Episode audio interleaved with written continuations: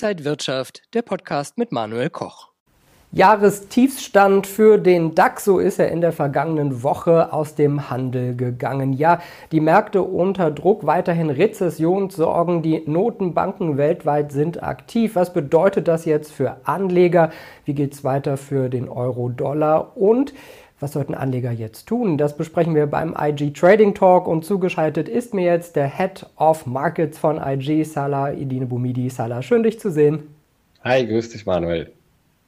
Salah, wir haben in der vergangenen Woche ja die Notenbankentscheidung der Fed gesehen. Daraufhin ist der Dollar auch noch mal ganz schön gestiegen und der Euro hat weiter abgewertet. Wie ist dieser Dollar-Höhenflug zu bewerten?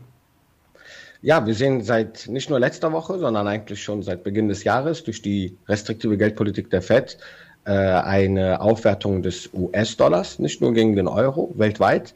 Und äh, ja, warum? Wir sehen mittlerweile auch in letzter Zeit so Einpreisungseffekte einer möglichen, eines möglichen Stagflationsszenarios. Denn die letzte Woche hat sehr eindrucksvoll äh, bewiesen, wir haben Aktienmärkte gesehen, die am Taumeln sind. Wir sehen Energiemärkte, die auch, also der Ölpreis hat auch nochmal nachgelassen, der Goldpreis lässt nach, Anleihen negativ. Das sehen wir. Wir sehen, dass nur Cash is King, nur der Dollar aktuell profitiert von den steigenden Zinsen. Und das sind durchaus erstmal positive, auf einer Seite positive Effekte, aber das, das schürt natürlich auch Skepsis statt Hoffnung. Und äh, bis jetzt rotiert das Geld oder fließt das Geld in Geld im wahrsten Sinne des Wortes in den US-Dollar und das kann durchaus weiter fortgesetzt werden. Wir sind im Dollar-Index, das sehen wir sehr schön in dieser Grafik, sehen wir, dass wir auf einem 20-Jahres-Hoch sind. Der US-Dollar hat zum Beispiel auch gegen den japanischen Yen eine parabolische Bewegung nach oben aufgesetzt und ist äh, auf einem Hoch, was wir 1998 gesehen haben. Also je das kann man vielleicht gerade insbesondere im Währungsmarkt sehen. Je größer die Zinsdifferenz zwischen zwei Ländern ist, und insbesondere zum Dollar hin, sehen wir durchaus erhebliche Aufwertungspotenziale äh, im Dollar. Siehe US-Dollar, japanischer Yen, sehr hohe Zinsdifferenz. Die Japaner sind bei einem negativen Zinssatz geblieben bei der letzten, jüngsten Notenbanksitzung in der letzten Woche. Keine Anstalten von restriktiver Geldpolitik, wohingegen aber alle anderen weltweit Länder versuchen, mit äh, steigenden Zinsen dieser Zinsdifferenz zu umgehen, die Inflation natürlich auch auszubremsen. Und das spiegelt so letztendlich die aktuelle Gemengelage im Dollar wieder.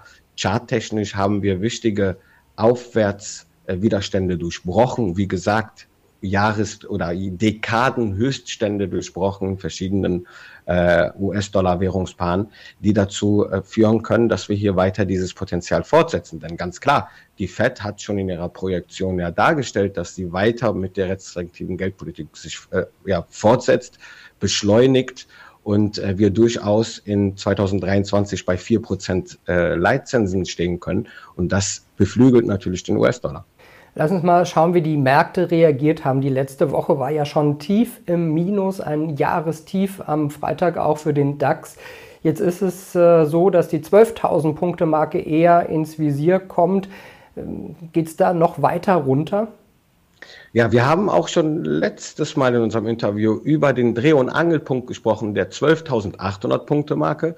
Charttechnisch haben wir da wirklich ein Gefecht zwischen Bullen und Bären gesehen und haben paradehaft eigentlich diese wichtige Supportzone damit bestätigt. Aber was ist passiert? Wir haben diese in der letzten Woche preisgegeben und sind dann ja sukzessiver eigentlich mit einem neuen Abwärtsmomentum und der Fettsitzung äh, weiter nach unten gerutscht und kämpfen bis jetzt natürlich mit diesem Jahrestief, was wir gebildet haben, eigentlich mit einer Fortsetzung dieses intakten Abwärtstrends. Charttechnisch sehe ich durchaus schon das nächste Kursziel aktiviert an der Unterseite. Das liegt bei 11.800 Punkten. Ist durchaus äh, jetzt nicht unwahrscheinlich und ist auch nicht weit von den aktuellen Kurslagen entfernt. Und wir könnten damit dann auch sogar vielleicht das November-Tief aus 2021, was bei 11.300 Punkten als nächstes sogar ansteuern. Also die Abwärtsrisiken sind durchaus erstmal hoch. Klar, nach so einem starken Abverkauf oder so einer starken bärischen Woche kann es durchaus auch leichte Erholungspotenziale in dieser Woche geben.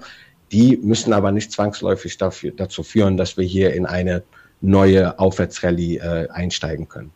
Wenn ich das jetzt höre, Salah, dann stellt man sich schon die Frage, ob die Jahresendrallye dieses Jahr ausfällt. Werden die Märkte weiter sehr unsicher und schwankend reagieren? Absolut, die Volatilität bleibt definitiv hoch. Das sehen wir auch, wie ich schon öfter mal gesagt habe, an dem Volatilitätsindex, den WIX. Ähm, der liegt überhalb der 50-Tage-Linie. Das ist durchaus ein äh, gefährliches Fahrwasser, beziehungsweise die Schwankungsintensität ist relativ hoch.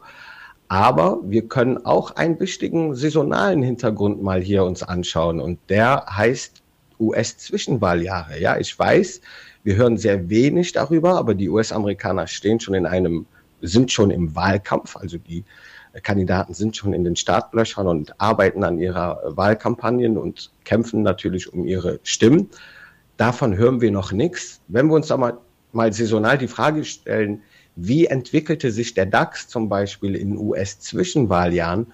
Und dann sehen wir sehr schön, seit 1988 sehen wir durchaus eher eine Herbstrallye statt eine Jahresendrallye. Das heißt, im, von August, September per se schwach und sind in einem Zwischenwahljahr überaus schwach. Das haben wir aktuell auch gesehen. Das wird schon bestätigt.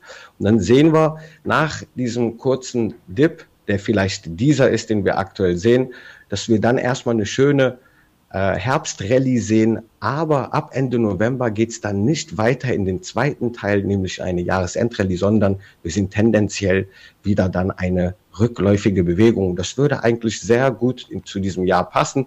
Saisonale Muster sind ein Kann, aber kein Muss, können jedoch immer wieder mal äh, die äh, Gegenwart mit vergangenen historischen Mustern durchaus bestätigen wenn ich jetzt so alles äh, zusammen kombiniere, was du gesagt hast, wenn es jetzt vielleicht erstmal Richtung 11.800 oder tiefer gehen sollte, heißt das im Moment erstmal an der Seite zuschauen und dann einsteigen, wenn man vielleicht so eine kleine Herbstrallye wieder hat und dann in die Märkte reingehen?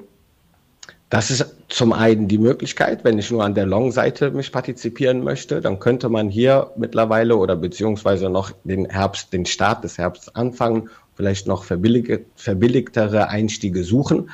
Auf der anderen Seite kann ich natürlich auch äh, die Short-Seite spielen und sagen, ich äh, erwarte weiterhin eine ja, höhere Angst im Markt, eine höhere Skepsis, die äh, dadurch bedingt natürlich dann auch die Volatilität weiter auf hohem Niveau hält und eher die Abwärtsrisiken eine größere Rolle spielen, wie sie es jetzt tun und dann natürlich auch auf Short, auf der Short-Seite sein.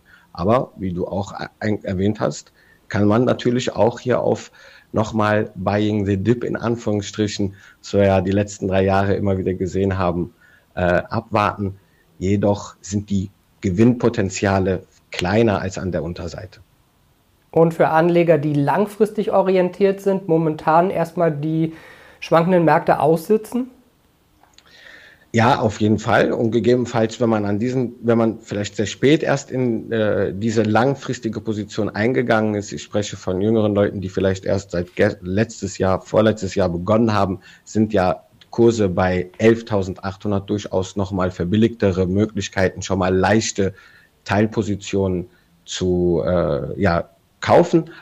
Aber grundsätzlich würde ich hier im weiteren Verlauf dieses Bärenmarktes natürlich warten und sukzessive Cost Average sukzessive versuchen, hier immer, wenn billigere Tiefststände erreicht werden, hier einen Teil meines Engagements äh, durchzuführen. Sagt Salah Idine Bumidi, der Head of Markets von IG. Salah, vielen Dank für die Einblicke in die aktuell wieder sehr spannende Börsenwelt. Vielen Dank, Manuel. Und Ihnen und euch, liebe Zuschauer, vielen Dank fürs Interesse am IG Trading Talk. Mehr Infos gibt's noch unter IG.com. Alles Gute, bleiben Sie gesund und munter. Und wenn euch diese Sendung gefallen hat, dann abonniert gerne den Podcast von Inside Wirtschaft und gebt uns ein Like.